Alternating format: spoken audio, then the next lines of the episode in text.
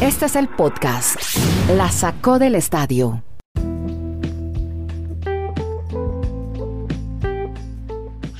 Episodio 340 de este podcast que originamos desde Chile, Colombia y Estados Unidos. Kenneth Garay, Dani Marulanda y Andrés Nieto Molina con ustedes para hablarles de NFL Giro Vuelta.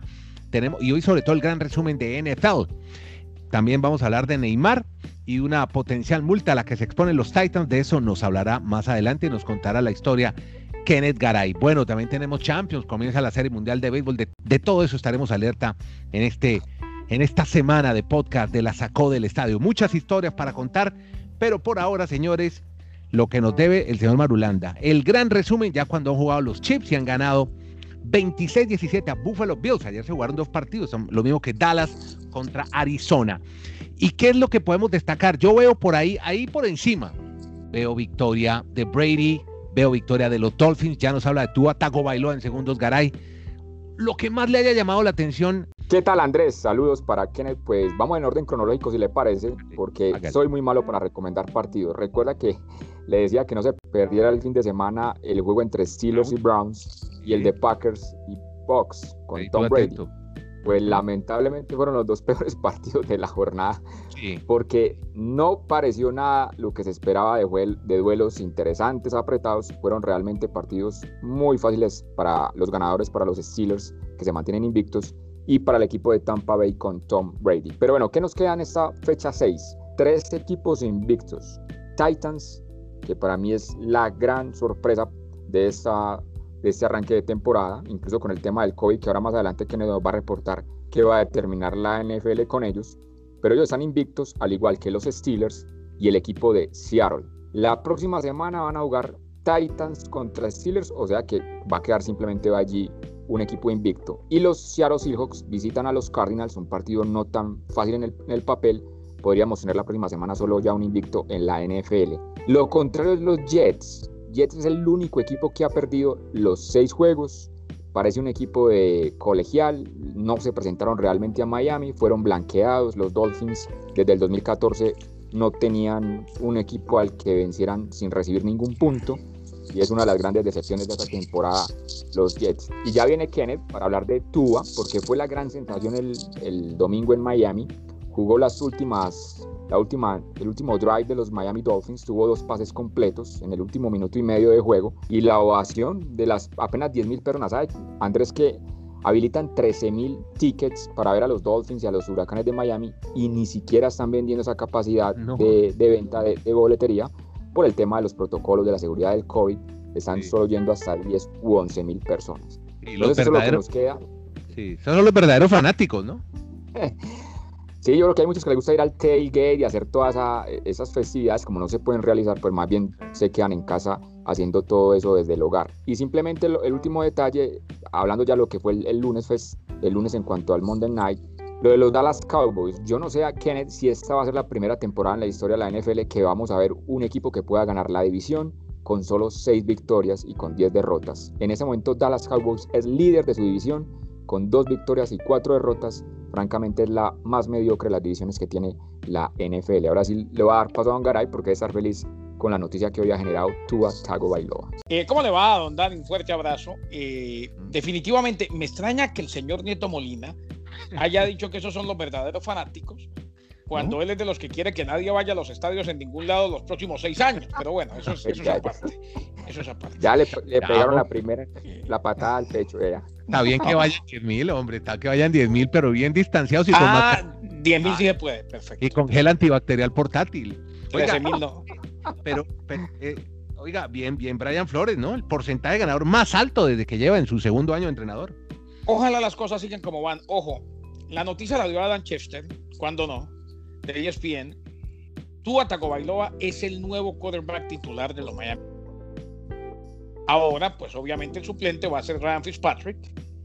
Eh, el eh, domingo, como bien reseñaba Dani, hizo Tua Tagovailoa su debut en la NFL. El domingo, como bien reseñaba Dani, hizo Tua, hizo Tua Tagovailoa su debut en la NFL, completando dos pases.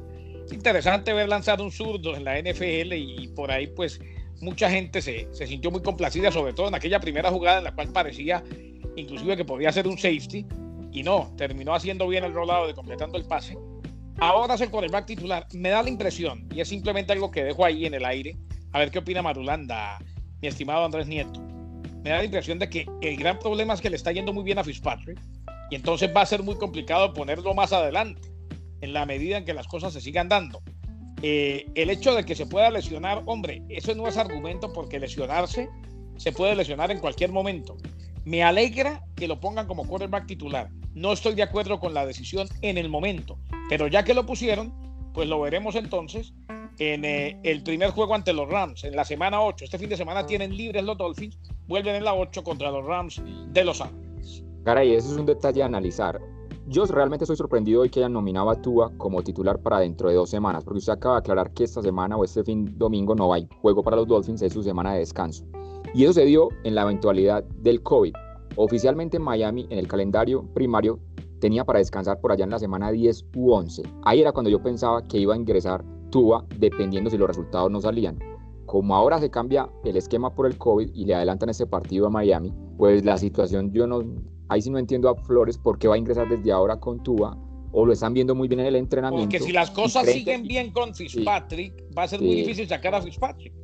Exacto, yo, yo pensaba que con Fitzpatrick todavía pensaban que no, tenemos como pelea. Es que Miami en este momento está a un juego de diferencia de los playoffs, cuando ya llevamos seis semanas. A diferencia de San Diego con Herbert, de Cleveland con Barrow, que solo han ganado un partido y saben que es un proceso a más largo plazo. Por eso sí me sorprende, pero bueno, ellos están obviamente todo el tiempo con los jugadores, saben cómo está la organización y por algo van a nombrar, o ya han nombrado, como usted dice esta mañana, a Tua para el primero de noviembre ser titular frente a los Rams en un partido que va a ser en el estadio de Miami. ¿Cómo vieron lo de Brady, hombre? Le ganó Aaron Rodgers, otro partido importante. Claro que fue uno de los recomendados de Marulanda. No, ah, esos, los dos recomendados eran recomendables, valga la redundancia. Lo que pasa es que en lo de Brady, en, lo de Brady no sé qué opinan ustedes, pero para mí fue más triunfo de la defensa que cualquier otra cosa. Y pese a que obviamente lo ganó Brady, y, en el otro partido, hombre, yo esperaba lo mismo que Marulanda. Yo esperaba un, buen competitivo Browns contra los Steelers y definitivamente no el que sí sigue siendo un, sigue demostrando que es un crack y que va a dar mucho de qué hablar en esta NFL es Chase Claypool, del que les hablé el otro día, chico de Notre Dame. Qué receptor que tiene Ben Roethlisberger. Es que hay datos, yo no sé si quedan como en la conciencia de algunos jugadores, pero es que Cleveland lleva 17 años visitando a los Steelers y 17 derrotas con la de este domingo. Yo pensaba lo que dice Kenneth, que este domingo, pues por lo menos le iban a dar batalla a los Steelers. Que llegó con récord de 4 y 1, por Dios. Pero no se presentaron en el campo Ben Roethlisberger, Claypool. La defensa de Steelers es realmente real. Ese, ese equipo va a ser bien complicado de cara a los playoffs. Y pues Cleveland lo volvieron a poner en su sitio. Y con respecto a Tom Brady, también lo que estaba manifestando Kenneth, el equipo lo gana realmente es la defensa. Estuvo en una muy mala jornada. Aaron Rodgers, sus números no eran los habituales en una simple jornada los domingos como nos tiene acostumbrados y por eso Tampa no tuvo problema en un partido pues que ganaron incluso por marcador abultado frente al equipo de Green Bay. Bueno, y quiero preguntarle por Broncos, que le ganaron los Patriotas también, y yo quiero saber cómo llegó Cam Newton después de la cuarentena. Pues yo creo que debe haber algo de resentimiento, si la palabra la podemos expresar. No se ve físicamente al 100% Cam Newton después del COVID, porque ellos sorprendieron en la primera semana frente a los Dolphins, jugando de, la manera de la optativa, de correr y hacer el engaño, de que van a hacer play action y todo lo, lo lograban por tierra. No sé si también fue muy bien estudiado por los Broncos de Denver, porque plantearon muy bien el partido y Cam Newton estuvo lejísimos de, de sus mejores jornadas eh, en la NFL, pero no sé si está realmente afectado en la parte física porque se vio ya como unos simples mortales esos Patriots que antes eran prácticamente imbatibles jugando en condición de local. Pero Andrés sabe que esa pregunta que usted hace motivó mucho a Clyde Edwards Heller, el novato corredor, porque fue la gran figura de la jornada, como quien dice, a mí no me quiten el puesto que yo soy el titular, logró más de 160 yardas y ya, ya eh, Bell se va a empezar a acoplar en las prácticas de esta semana para ver si ya puede tener actividad el fin de semana con estos Chiefs que tuvieron una muy buena jornada frente a los Bills de Buffalo. O sea, lo que hizo Edwards fue demostrarle a su amigo, mire, es que el problema no es el ataque terrestre, para estar acá usted tiene que ganar el puesto. Algo, algo parecido, Andrés, y, me, alegra mucho como lo enfoca el señor Marulanda, definitivamente eh, este muchacho va muy bien, va muy bien. Eh, a ver, ya llegó. Ya, ya no, llegó, no, no, no. está instalado. Los mejores días están por venir. Usted súbase aquí, Marulo, que las cosas vienen bien. No, a ver, eh, ojo, No, entiendo la risa. Estoy alabando a un amigo, compañero. No, eh, el, el, tema de, el tema del corredor es lo mismo más o menos en los Green Bay Packers eh, para con Aaron Rodgers, que le trajeron quarterback suplente. Bueno, en este caso le traen a Livion Bell, un corredor que ya está establecido, pero le trajeron a, a, Love, a Brand Love, el quarterback suplente, y desde ese momento Rodgers dijo, maestro, aquí el titular soy yo, que no se les olvide. ¿eh? Ahora, y le démosle otro ejemplo a nuestros queridos oyentes y podcasters, lo de Miami Dolphins. O sea, al que en la mesa le pusieron más dinero para que se fuera con ellos, con Bell, fue los Dolphins, los Miami Dolphins. ¿Y usted cómo le parece la actuación que tuvo Gaskin este fin de semana? Fue el líder del equipo por tierra, por aire, hizo de todo ese muchacho, como quien dice. Ustedes no me dejen a mí aquí que yo soy el que en ese momento soy el titular de los Miami Dolphins en la posición de running back.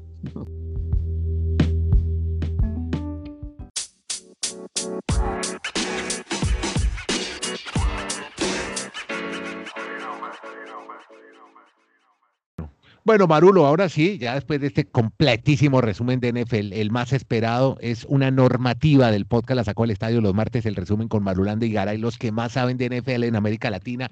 Nos vamos ahora para hablar de ciclismo, hombre, porque empezó y la vuelta a España y qué raro, ¿no? Se pisan dos grandes, ¿no? Una, qué año tan extraño este. Giro termina etapa y, hoy fue Día Nacional en Eslovenia. Ganaron en, en ambos lados. ¿Ah? Sí, qué dominio que tiene en este momento el ciclismo de esta parte del mundo. Roglic, pues dejando las cosas donde estaban. El actual campeón de la Vuelta a España, aquí va a tratar de defender su título, vuelve a ganar en la primera etapa, que sorprende para muchos. Ya vemos la alta montaña, en una primera categoría se ha terminado, y a lo Roglic ha ganado la etapa, simplemente llegando en el grupo final y sacándole ventaja ya en el remate de la etapa. Y muy bueno, a André le parece la actuación de los latinoamericanos Carapaz, y también del chavito de América. El chavo, el chavo que le iban haciéndole un hueco, ¿no?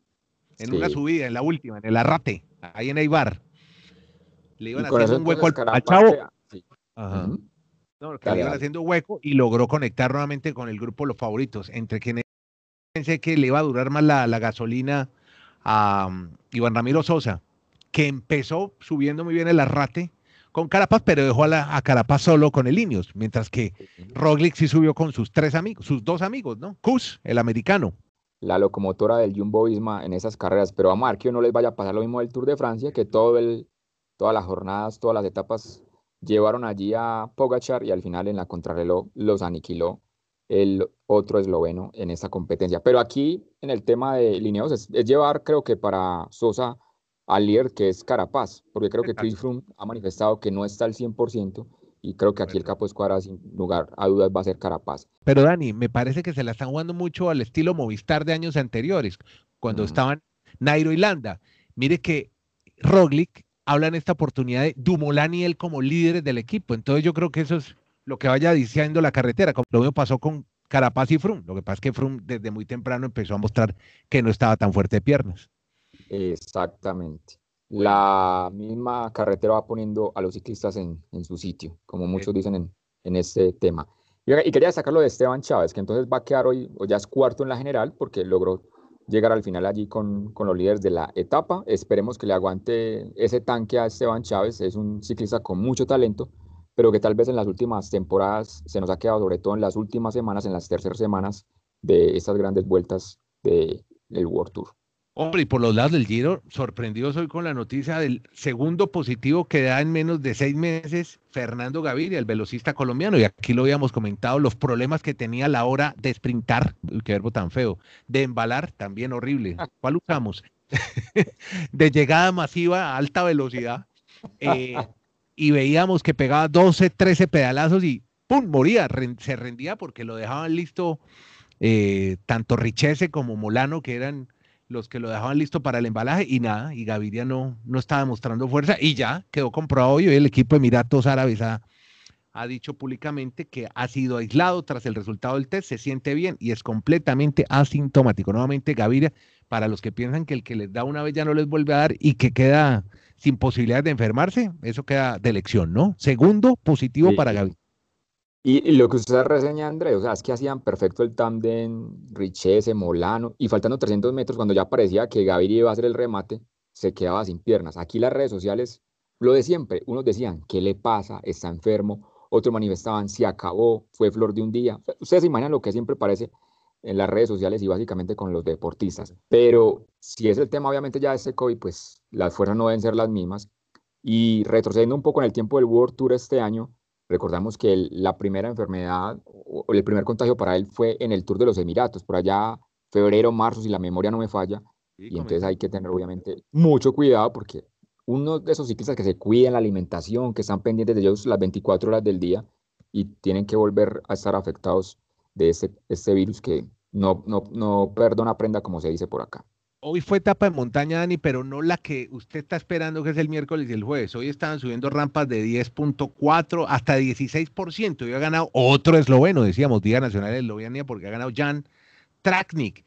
Y yo, yo Almeida, ahí estuvo, ¿no? Alcanzó a embalar para ganarse una bonificación y le alcanza a correr tres segundos más a, a Wilco Kelderman. Pero usted de los que dice que no llega de rosa el domingo a Milán ya siente pasos de animal grande, porque exactamente esos segunditos ya está a 17 Wilco Kelderman, trató de, ganar allí ese sprint o, esa, premiación para Almeida el portugués, pero lo que pasa es que este miércoles, jueves y sábado, las tres etapas terminan en alta montaña y 17 segundos es nada para un escalador. Es muy probablemente que Wilcor Kelderman sea el, gran favorito para lo que quede. Aunque también hay que estar pendientes qué va a pasar con Domenico Pozzovivo, con Vincenzo Nibali, si van a intentar atacar desde, si tienen fuerza, porque es que en la carretera uno se imagina muchas cosas, pero cada día tiene sus sorpresas. Veremos a ver si ellos van a poder enfocar algo para Italia, porque si no, Wilco Kelderman en el papel sería, reiteramos, el gran favorito, Andrés.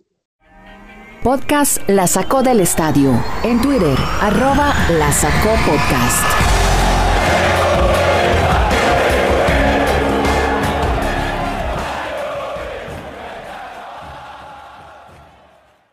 Bueno, estaremos hablando mañana de cómo empieza la fase de grupos que para Dani usted sigue siendo muy aburrida de la Champions, pero hay partidos bien interesantes y tenemos también Copa Libertadores, hombre, en fútbol, cambiando ya de deporte, que interesa mucho en América Latina y en Norteamérica. Cada vez más canales norteamericanos, NBC, Bean Sports, están transmitiendo el fútbol de la Copa Libertadores.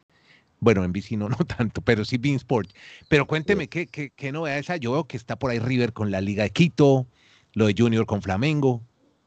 Lo importante destacar es que está ya la última semana de la fase de grupo. O sea, entre este martes y jueves se juegan ya los últimos partidos de cada grupo. De los 16 que clasifican, ya habíamos contado 11 que están en la fase de octavos de final. O sea, esta semana conoceremos los últimos 5. Lo que pasa es que hay un detalle bien llamativo, es que podemos tener 14 de los 16 con ya en su historia siendo finalistas de Copa Libertadores. O sea, una copa que reuniría realmente grandes en la historia de este torneo y pues durante la semana o el transcurso lo vamos a, a desarrollar más dependiendo de esas clasificaciones y vamos a contar exactamente esos equipos en esta fantástica Copa Libertadores que siempre tiene tanto interés en esta parte del mundo. Donde más nos escuchan este podcast, eh, nos dicen las métricas, es en Colombia, posibilidades de que un equipo colombiano alcance esa segunda parte. Es que el panorama es muy complejo porque América tiene que ganar su partido y esperar que pierda Internacional frente a, ahí a sus amigos de la Católica en Chile. Mm, difícil. No solo depender de ellos, sino depender de otro resultado. Bueno, la, Católica también, perdóneme Dani, la Católica aspira a ir a la Suramericana todavía. Bueno, y para cerrar, eh, esta que me la deja aquí Don Garay, que tuvo que salir a, hacer una vueltica ahí cerca, tuvo que ir a apagar la luz. Eh, la asociación Neymar Richarlison es buena en el campo cuando están en la selección Brasil, pero el jugador del PSG no hizo un trabajo bueno después de que filtrara accidentalmente el número del delantero del Everton. Lo hizo en la plataforma de Twitch. Oiga, la están usando mucho esta ah. plataforma. Esta es la de los, los gamers, la de Twitch, donde usted puede seguir partidos de juegos electrónicos en Internet. Es una red social para gamers. Neymar llamó a su compatriota para burlarse de su expulsión. ¿Se acuerda que a él lo expulsaron en el Everton Liverpool, a Richarlison? Y filtró accidentalmente el número de celular de su amigo. Ah. ¿Cómo le parece? Y dijo, hombre, ¿qué hizo? Volaste, hombre. Le dijo, bromeando con Richard Leeson, quien respondió, ¿qué hice ayer? Me expulsaron. Creo que accidentalmente filtré tu número, dijo el delantero del PSG, y el atacante del Everton, tomándose todo con calma, dijo, estás loco. El que me llame a X lo voy a bloquear. No me llamen. Así que es pues, una broma entre amigos reunidos. Eh, en la plataforma Twitch. Bueno, Dani, nos vamos. Muchas gracias por acompañarnos y a Kenny Garay, que hace parte de este podcast desde Bristol, Connecticut, Estados Unidos, con Dani Marulanda. No, sé, le queda una rapidita por ahí. No. ¿Nos vamos ya? Sí, no, arranquemos ya. Mañana Arranco. hablamos de Champions. Arranco que, tenemos, tenemos Champions, Libertadores, tenemos Serie Mundial de Béisbol. No, hay mucha cosa para hoy martes. Hoy día martes, como dicen aquí en Chile. Hoy 20 de octubre. Gracias a todos por seguirnos, por escucharlos. A los amigos que nos oyen en Mundonet Radio para el área tristatal, Nueva York, New Jersey, Connecticut. Estamos en iHeartRadio y ya estamos para los amigos que nos preguntábamos ya en Apple Podcast, sin problema. Muchas gracias a todos. Con Garay Marulanda, Nieto Molina, hacemos este podcast, se llama La Sacó del Estadio, 20 minutos contando historias de deportes americanos. Que la pasen bien.